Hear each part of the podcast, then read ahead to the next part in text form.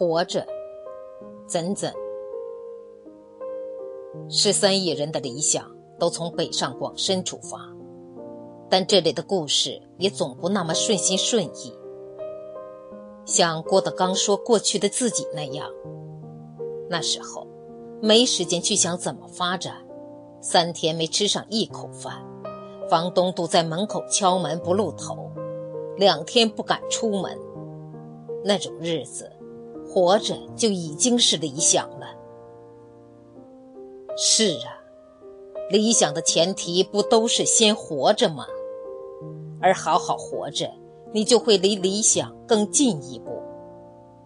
不放弃，因为我们根本无法找到丢掉理想的理由。